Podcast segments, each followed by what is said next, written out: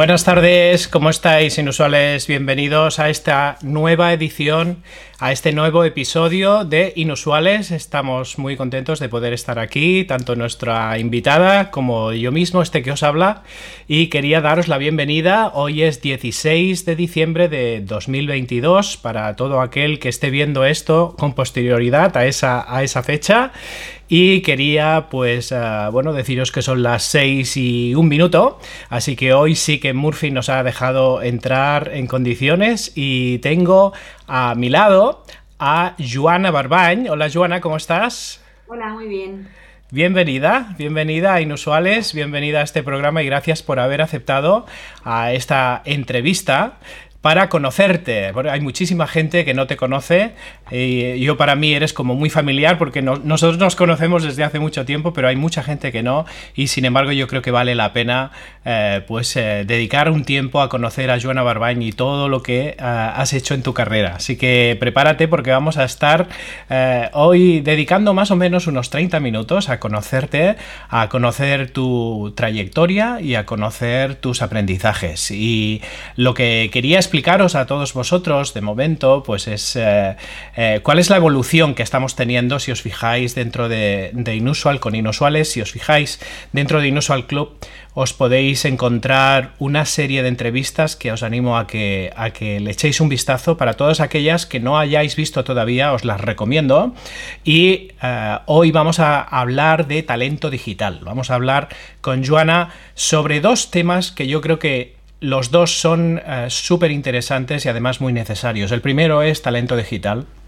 Y el segundo es cómo ese talento conecta con el liderazgo en femenino, cómo las personas eh, pues eh, en posiciones de liderazgo, especialmente cerca de todo aquello que llamamos digital o tecnológico, pues abundan mucho eh, el, género masculino y sin embargo el femenino no. Y yo creo que todo el mundo está decidido y comprometido con hacer que eso cambie, porque sabemos que no hay nada mejor que tener una paridad en todo aquello que hagamos. Así que vamos a reflexionar sobre estas dos cosas mientras repasamos y aprendemos. Eh, a través de la experiencia de Joana. Así que yo lo que voy a hacer es básicamente, Joana, preguntarte ¿Qué es lo que haces aquí? ¿Cómo has llegado hasta aquí? Cuéntanos tu trayectoria. Mirando al pasado, ¿qué es lo que te viene a, tu cabeza y qué es lo que a ti te gustaría comentar? Explícanos, ¿cómo empezaste? Bueno, pues la verdad es que siempre he sido una persona muy inquieta. Eh, siempre cuento cuando yo estudié, ya no estudié eso, estudié pues eh, Bupico, como muchos de los que nos están escuchando hoy, me imagino. Y cuando me hicieron escoger, pues, te escoger las carreras que quieres estudiar, puse desde matemáticas a historia. O sea, mm, me gustaba todo, me interesaba todo, tenía un problema para decidir qué quería hacer, ¿no?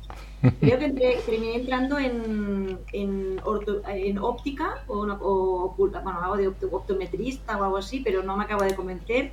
Entonces me puse pues por el camino en medio, lo que se dice que es un poco, pues estudié empresariales, como un ADE, ¿no? Que era un poco, un poco de todo, y luego periodismo, que también era un poco de todo. O sea que... Eh, una persona que me interesa mucho el cambio, mm, bueno, es estar en movimiento, entonces, claro, lo que son estudios muy, muy concretos, pues mm, me pueden gustar, pero me gustan muchas muy distintas, entonces eh, eh, estudié pues el cambio en medio, que es aquello que da un poco de un picoteo de todo, ¿no? Entonces, también en este sentido he estado trabajando 10 años en el sector privado y luego 10 en el sector público. Ahora estoy en un momento de cambio eh, volvería al sector privado y bueno, me ha dado una también un poco de pues esta doble visión de lo que es eh, el sector privado y el sector público, que es interesante. Yo siempre digo que antes hacíais la mili y ahora debería ser obligatorio pasar por el sector público porque... Desde luego. Para ti ha sido como una especie de mili, ¿no? sí, pero se debería pasar porque, porque bueno, no es fácil. O sea, a veces se habla mucho de quien lo sufre, pero da un servicio, se tiene que dar un buen servicio y es una, tiene que ser una empresa, es una empresa, ¿no? Claro. Al fin y cabo, es claro. ¿Y cómo fue que pasaste, Joana? ¿Cómo, ¿Cómo pasaste? Porque ¿dónde empezaste concretamente en el sector público? Eh, tu, tu, tu, carrera, digamos. En el sector privado, primero sector privado, estuve muchos años en una empresa que, llama, se llama Lavinia, que es ah, de, muy bien. audiovisual, sí. porque uno de, bueno, su presidente fue profesor mío en la universidad y enseguida nos conectamos y la verdad es que estuve allí pues cinco o seis años. Luego estuve con Xavier Marchet haciendo consultoría también en temas de innovación. todo muy movido, ¿eh? Fue con quien entre, estrenamos este espacio, ¿eh? no sé si lo sabes, pero con, con Xavier Marcete estrenamos este ciclo. O sea que mira, ves, vamos, vamos hilando cosas. Muy bien.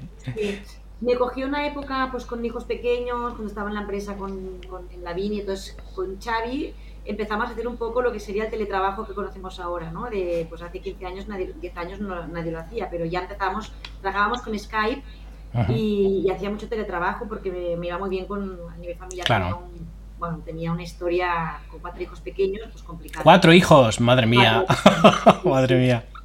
Entonces, bueno, no tenía más remedio que hacer teletrabajo, porque me gastaba más dinero en canguros, eh, chofer, bueno, chofer, gente que conduciera y, mujer de la limpieza o que alguien me iba en casa que, lo que cobraba, ¿no? Entonces estuve, me puse a hacer un poco de trabajo.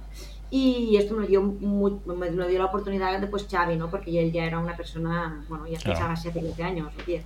Y luego pues em, también soy muy amiga de Mercé Conesa. Mercé Conesa fue la alcaldesa de San Cugat durante 7 años. Y cuando ella entró de alcaldesa, pues me dijo si quería ir con ella a formar su equipo y como con ella también nos entendemos muy bien y soy mucho de personas, ¿no? De el feeling que hay en el personal, pues no me lo pensé y, me, bueno, me, vine con ella al Ayuntamiento de San Cugat. Perfecto. Y fue un caso al sector público. Muy bien. Y entonces a partir de ahí, de que entras en el sector público, ¿qué empiezas a descubrir? Porque me imagino que empiezas a ver cosas que son distintas, ¿no? Claro. Bueno, en el sector público también he tenido los dos papeles. He estado a nivel político, porque en Juan estaba de hacia política, y ahora en la Generalitat he estado en el sector público, pero de cargo técnico. O sea, también son cosas distintas, ¿no? Lo primero que vi es los ritmos. Son muy distintos. Yo voy muy acelerada siempre, entonces estuve medio, medio año tomando el ritmo, ¿no? Bajando un poco. Bajando las revoluciones, digamos, ¿no? Como un poco despacio, que las cosas de Palacio van despacio, ¿no? Sí. Pero van más, eh, van más despacio, pero más seguras. ¿vale? O sea, todo es más despacio, pero cuando ganas un concurso público o un contrato o lo que sea, esto se hace. ¿Vale? Tienes nuevamente un, bueno, un tiempo largo para hacerlo, con lo cual todo es más lento, que no tiene que, que por qué ser malo, ¿eh? Es más lento. Entonces, Claro, el tema de contratación, de, pues es distinto. Yo quería trabajar con X y no se podía porque tienes que hacer un concurso. O bueno, el presupuesto, por ejemplo, es distinto, se leen los presupuestos son distintos, no se leen igual que en la privada. O sea, la estructura es distinta. Eh, no hay beneficios, por ejemplo, beneficios si te votan o no te votan, pero leer un presupuesto de sector público no tiene nada que ver con el privado, ¿no? O sea, claro. es toda una... Luego el equipo que tienes no puedes ficharlo, es el que hay, entonces tienes que motivarlo, esto es muy importante. O sea, heredas, de alguna manera, heredas unas personas que están trabajando ahí, a pesar de los cargos que van cambiando, hay personas que están ahí siempre, por decirlo así, ¿no? Y van viendo pasar gente que, va, que van liderando, por decirlo así, ¿no? Claro, tú cambias los de confianza, y ahora era, cargo de confianza, por ejemplo, en la Generalitat, pero los que tengo por debajo, bueno, mi equipo, están allá. O sea, es muy difícil contratar personas. Entonces aquí el reto está en cómo motivas tú a un equipo que va viendo pasar porque ahora hay, otro director, desde que yo me he ido, pues habrá otro y este director o director nuevo tendrá que motivarles porque habrá nuevas direcciones o hay directivas o otras maneras de las cosas, con lo cual es bueno un reto y sin poder tocar el tema económico porque no puedes tocarlo, ¿no? Entonces aquí el reto es cómo motivas a tu equipo cuando no puedes jugar con el concepto nómina o salario. ¿Y cómo lo hiciste, Joana? ¿Cómo lo hiciste cuando entraste? Eh, pues primero escuchar mucho y mirar, observar. Primero observé mucho en el ayuntamiento, ¿eh? porque llevaba, o sea, venía del sector privado, observar mucho. Y luego ya en la segunda etapa, en la Generalitat, que ya llevaba unos años de experiencia, bueno, yo soy muy, mucho de delegar y darle dar a mi equipo mucha, bueno, mucha autonomía. Entonces, marcar solo los objetivos y, y dejarles hacer. Y yo estoy con un equipo, una más del equipo y muy horizontal, ¿eh? Muy bien. O sea que tu propio estilo de liderazgo facilitaba de alguna manera esa, esa, motivación, ¿no? Quizás si hubieras llegado en plan dando órdenes y tal, pues aún te puedes encontrar con más de un obstáculo, pero jugar así como estás diciendo, ¿no? De dar cancha a la gente para que sea más autónoma, me imagino que debe ser más fácil, ¿no? Yo creo que sí. Nosotros, o sea, en el sector público lo bueno es que tienes muy claro tu plan. O sea, tienes, es obligatorio tener escrito tu plan con un presupuesto y unos proyectos. O sea, esto como en la empresa privada, pero no puedes improvisar. O sea, está todo muy marcado y muy reglado porque el presupuesto que tienes de un año para otro va marcado a unas líneas, ¿no? A unas acciones y está directamente vinculado. con lo cual yo tenía muy claros mis cinco o seis mm, proyectos ¿no? estrella o, hitos a conseguir, pero luego cómo se conseguían, pues bueno, daba mucha facilidad, porque aparte piensa que el sector público es muy caprichoso en cuanto a metodologías, ¿no? Y en cuanto a mm, cómo se hacen las cosas, porque hay mucha, bueno, mucho, ya ves, bueno, eh, se tiene que hacer todo, todo queda escrito, eh, ¿Te refieres a los procesos, por ejemplo, de tener que documentar mucho las cosas, eh, seguir unos protocolos y unos eh, diagramas de flujo determinados que están previamente, que quizá no los, has, no los has hecho ni tú, sino que están en la casa, ¿no? Y que tienes que ir... mucha documentación, todo justificarlo todo por mil, lados, porque va a ser dinero público, pues tú cuando contratas a, pues yo que sé, a un proveedor, pues ahí va, vamos, te piden todo, ¿no?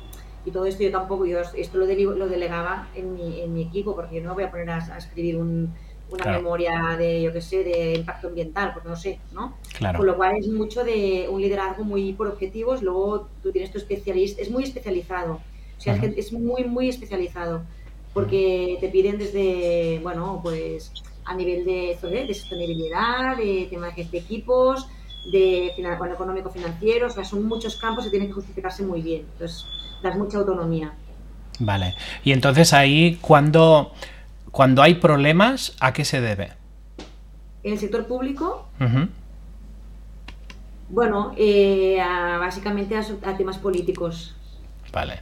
A decisiones y, tensiones, ¿no? Entre oposición, me imagino, o entre corrientes de opinión, o... Sí, o... O sea, el sector público tiene un hándicap que es que está la capa política y luego está el sector público en sí. Y en medio estamos, como estaba yo, ¿no? Los cargos de confianza. Pero por arriba se discuten unas cosas y por abajo pasan otras. Entonces tú estás allí como haciendo de queso del bocadillo, ¿no? Entonces, eh, igual, claro, tienes que ver lo que pasa arriba, bueno, arriba o al lado, pero a mm, nivel político, mm. intentar plasmarlo a nivel material, ¿no? De esto cómo se, ejecuta esta idea, ¿no? Porque al fin y al cabo necesitas también ejecutar, porque no se vive de ideas. Claro, claro. ¿no? Eh, proyectos. Entonces es una posición, una posición difícil porque también estás... Hay cosas que no dependen de ti. Crisis políticas pueden ser, pues yo qué sé, por el chapapote, no sé, ¿eh?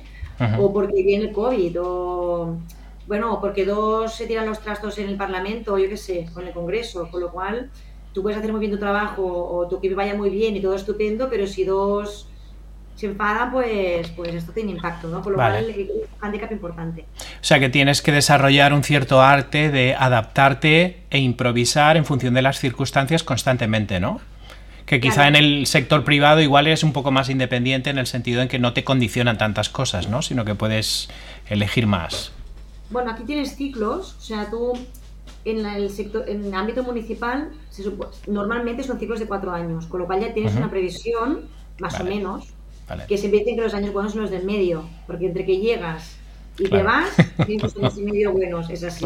El último ya estás como mirando a ver qué va a pasar. Como diciendo, ahora ya no, no, empiezas nada, ¿no? Es más bien acabar y ir pensando en que ya se acaba, claro. Claro. Pero en el, a nivel autonómico o, estatal, pues esto ya creo que no se ha acabado ninguna legislatura desde hace años. O sea, nunca sabes cuándo se te va a terminar el trabajo, ¿no? Claro. Entonces, bueno, trabajar un poco con, este miedo, o bueno, bueno no, incertidumbre, de que no sabes cuánto vas a durar. Es así. ¿Puedes, ¿Puedes ponernos algún aprendizaje de aquellos que hayas dicho, ostras, esto, esto no me lo esperaba? Durante esa época, digamos, del sector público, algún momento, alguna cosa que digas, ostras, aquí he aprendido muchísimo, esto no me, no me lo esperaba yo aprender esto. A no, a no prejuzgar a nadie por sus ideas, porque me he encontrado gente, porque allí todo el mundo más o menos viene marcado, ¿no? tú no te puedas, no te posiciones, pero a nivel político sobre todo, obviamente, pues cuando eres concejal, pues eres de un partido y piensas, ¿no? Y defiendes unas ideas, pero luego a la hora de hacer política, que es el, arte de negociar, pues hay gente que piensa distinta que tú, pero te puedes, puedes negociar perfectamente, y al revés, gente que piensa como tú, que no puedes negociar nada, o sea que que cada uno, que, es un tema totalmente individual y de, de personas, ¿no? El poder negociar y trabajar, independientemente de lo, de lo pienses. Obviamente están los extremos extremistas, ¿no? Que ahí pues no te pongas, pero la gente de, medio, ¿no? Digamos, bueno, pues lo que es de sentido común se puede desarrollar sin ningún problema. Entonces, te encuentras gente pues que no quiere, que siempre es no, pero es no siempre, da igual. Y gente que, que siempre negociará o intentará llegar a un, a un acuerdo. Por mucho que, su color político sea otro, e, es más la persona en sí, ¿no? El, la actitud y el talante dialogante que tenga y, habilidad de negociación, que no tanto el color o la etiqueta que pueda tener ideológica, ¿no? Sí, sí, y sacarte los prejuicios mm. encima, ¿eh? De, uy, este... No, no, mm. o esta. Que va, es de personas. Entonces yo he hecho muchas cosas muy buenas, buenas con gente que ideológicamente estábamos no, no muy lejos, o sea, diferente, pero bueno, sí, sí, los puntos de contacto para llevar las cosas adelante. Qué interesante. Y eso te, quizá te puede servir ahora para cuando vuelves al sector privado, cuando vuelvas. ¿Crees que te puedes llevar cosas, no?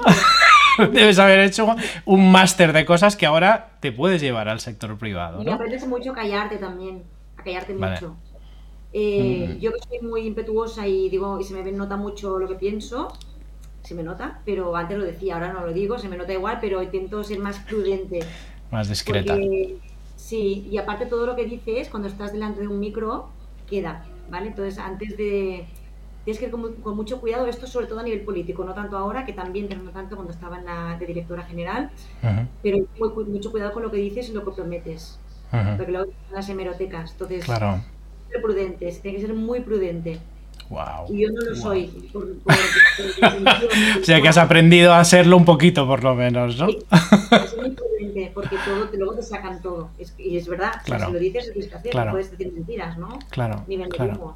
Claro. Mm. Y cuando dejas el, el ayuntamiento y pasas a la Generalitat y además ya dejas, digamos, el cargo político y pasas más a un cargo técnico, como decías, ¿qué aprendes ahí? ¿Qué es lo que puedes compartir con nosotros? Pues hacer esto que te decía, este papel de, bocadillo, ¿no? de, de relleno del bocadillo, de cómo transmitir las ideas, o sea, cómo tener contento, porque es tu jefe, al fin y al cabo, el político que te manda es tu jefe, igual, porque tengo que darle respuestas a mi jefe o jefa, pues cómo que tener contento a tu jefe o tu jefa eh, usando tu equipo para hacer el trabajo, porque tú ahí tienes que pensar de muchas formas distintas, pero tú tienes que marcar unos objetivos y se tienen que cumplir, ¿no? Entonces, que, aquí mi cliente era mi equipo un poco, también cómo lo vendo, ¿no?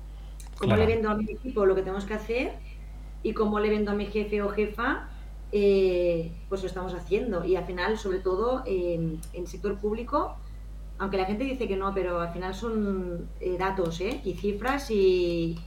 O sea, es súper cualitativo de mm, cifras, datos para poder valorar y medir, porque, bueno, eh, no es aquello de mm, pienso que me creo que no, no. O sea, hemos hecho esto, se ha hecho esto, se ha hecho esto con un impacto económico y valorable en números, ¿no? O impactos de personas, pero tiene que, tiene que valorar igual que una empresa eh, privada, porque si no, no claro. tienes herramientas para, para valorar ni para cambiar estrategias. Es como una empresa. Claro.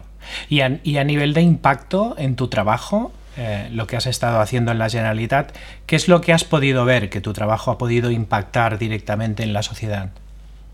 Es muy bonito trabajar en el sector público porque mm, hoy, hoy hablaba con una chica que hemos quedado para comer que están en mi sector, en el sector digital y tecnológico, y hablábamos del impacto que hemos tenido con estas políticas que hemos hecho estos, estos años, de, sobre todo en temas de mujeres y tecnología.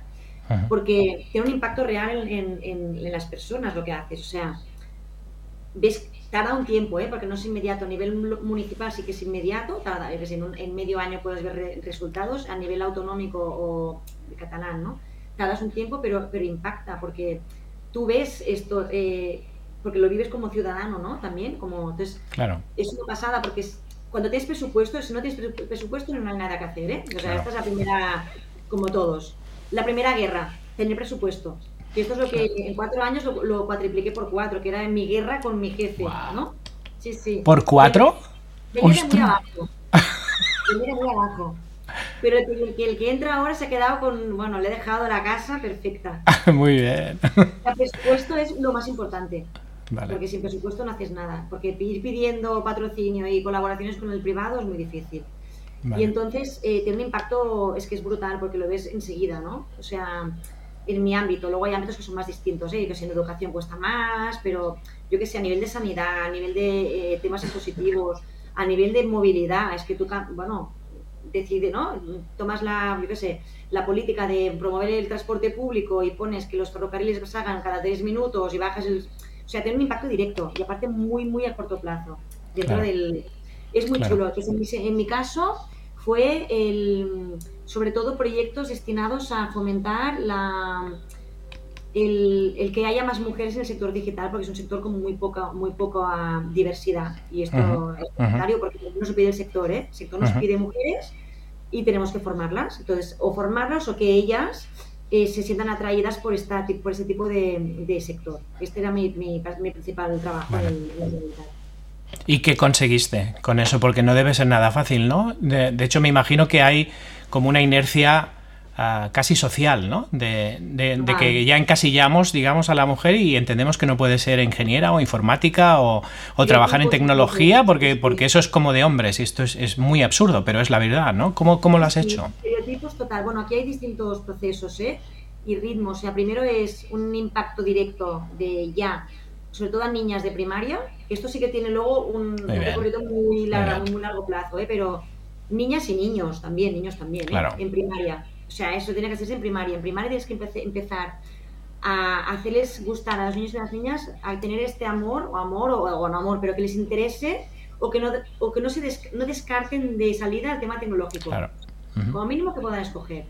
Y esto se hace como, pues, visibilizando referentes, eh, llevando a las escuelas mujeres, ¿no? Que están trabajando allí, o hombres que, ¿no? que están convencidos de que la mujer tiene un papel importante rompiendo los estereotipos de que los, las niñas no pueden jugar a fútbol ni jugar con robots y los niños sí, pues bueno, es que es temas básicos, que son de sentido común, ¿eh? que pasando hoy en día.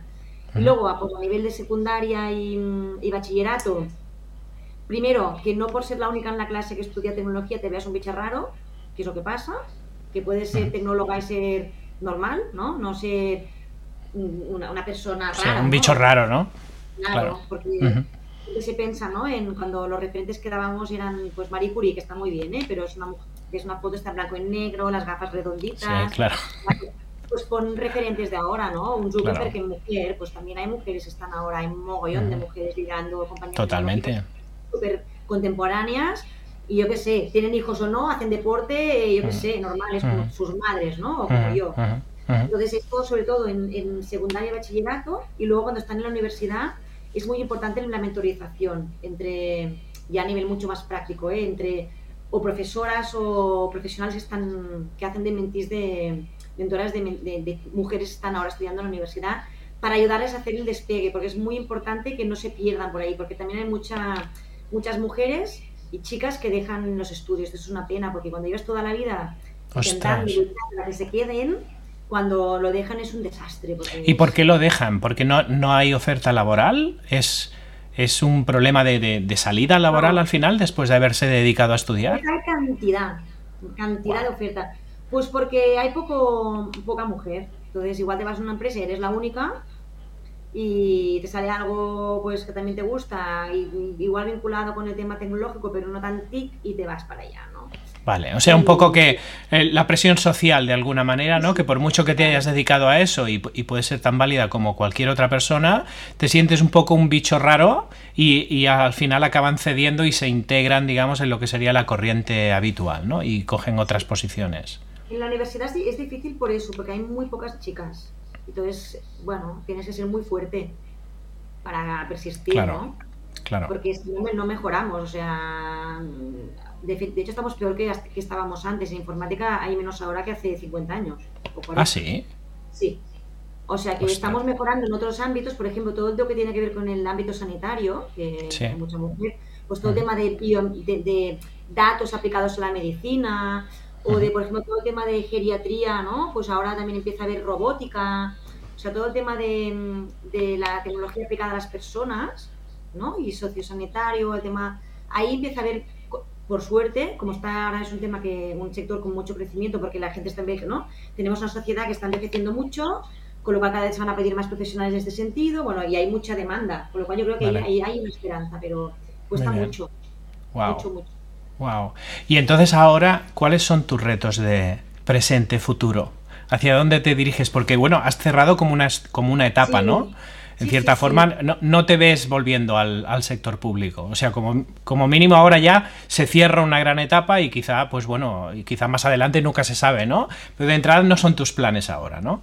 ya he hecho la mili, ya no, eh, ya está. Y, ha llegado el momento de, pues, de volver al sector privado, seguro. Ya he hecho 10 años en cada uno y ahora vuelvo al privado. Creo que tampoco es bueno quedarse toda la vida en el sector público, porque ya ni aportas ni te aportan. Y que haya rotación es, es sano, digamos, ¿no? Mientras tengan tiempo de hacer cosas, ¿no?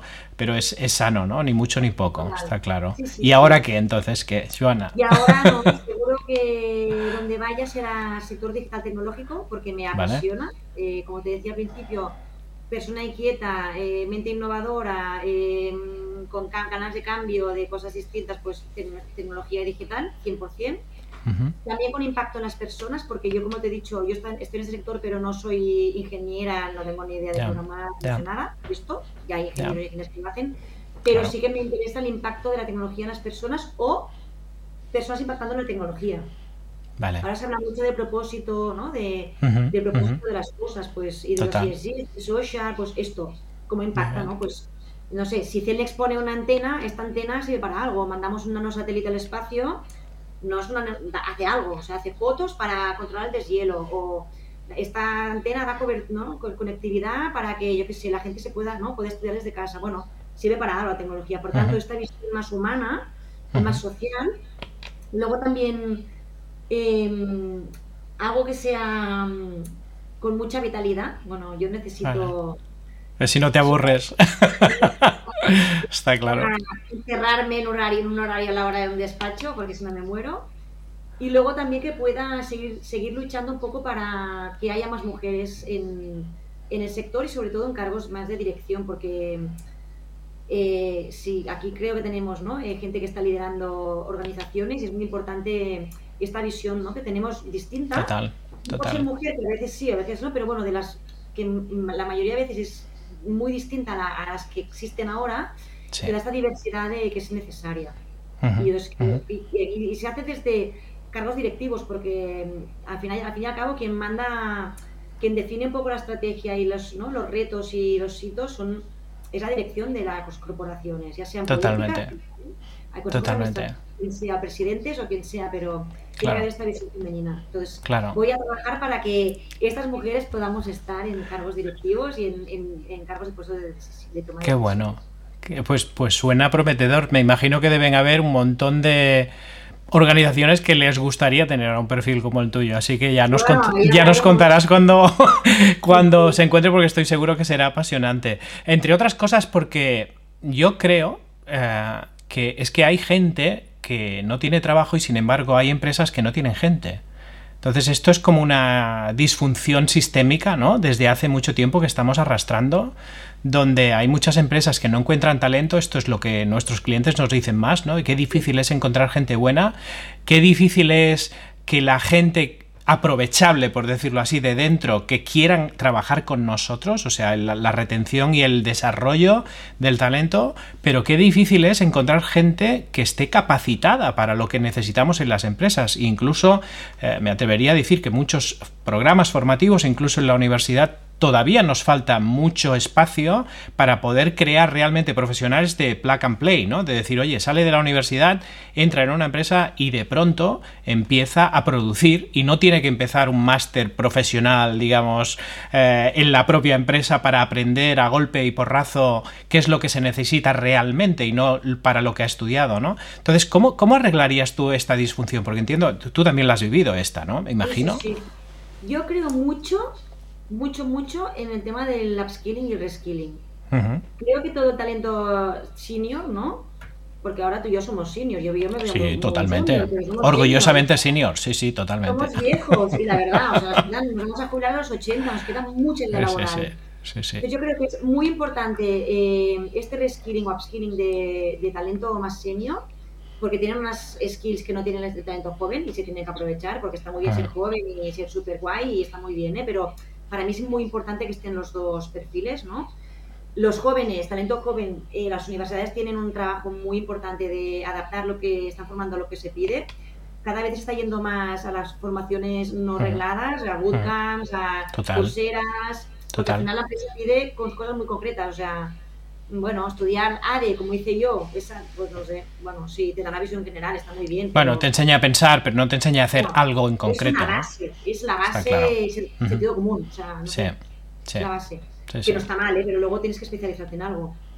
Y luego, sobre todo, talento senior, o sea, nos va a quedar tan, o sea, lo que hacíamos antes de trabajar todavía en una empresa, esto se ha acabado, ¿no? Por lo cual, igual, yo ahora los 50, no tengo 50, pero de los 50 a los 60, seguro que estaría 10 años haciendo una cosa que no hice antes, igual de los 60 a los 70 haré, haré otra cosa, o sea, que habré hecho cuatro carreras profesionales en mi vida, ¿no? En 40 años. Y estoy convencida, aparte somos un, target que somos muy... Mm, porque el, problema que hay ahora también un poco estoy viendo es que mm, poco, somos muy comprometidos, hay poco compromiso en general. Entonces nosotros, como nos han educado de una forma distinta, no sé si es mejor o peor, pero somos muy comprometidos, ¿no? Y el compromiso es una, un valor muy importante que tenemos en esta generación. Sí. Entonces, formamos y hacemos skill, resquilamos o upskillamos. eh, personas de nuestra ¿no? generación, de nuestro, son súper... Es que no se van y, la, y retener es muy difícil. Sí.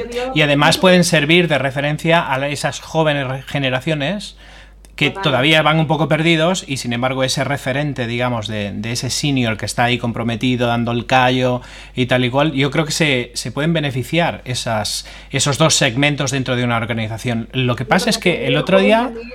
Sí, yo el otro día escuchaba ah, algo que no sé si te resuena a ti o no, ¿eh? pero Precisamente el hecho de que haya muchas organizaciones que tiene tanto talento joven, una de ellas es porque el salario que le pagas a un joven no es tanto como el que le pagas a un senior. De manera que, digamos, hay un móvil económico ahí detrás. Lo que pasa es que hay unos costes ocultos, eh, claramente, porque si estás pagando a gente joven que no está comprometida del todo y se te va, que no acaba de aprender, etcétera, etcétera, por mucho que le estés pagando poco, en realidad estás pagando mucho. Cuando en realidad si lo compensas con otra persona que está más comprometida y que sí que sabe hacer su trabajo y que además puede hacer de referente a otros que están subiendo, yo creo que podría ser la solución, ¿no? Es mirar a medio plazo o largo plazo, o sea, clarísimo, ¿eh? porque el coste de, retención de un trabajador, bueno, y la, y la periodicidad que tienen, o sea, eh, mira, Garner sacó un estudio hace muy poco.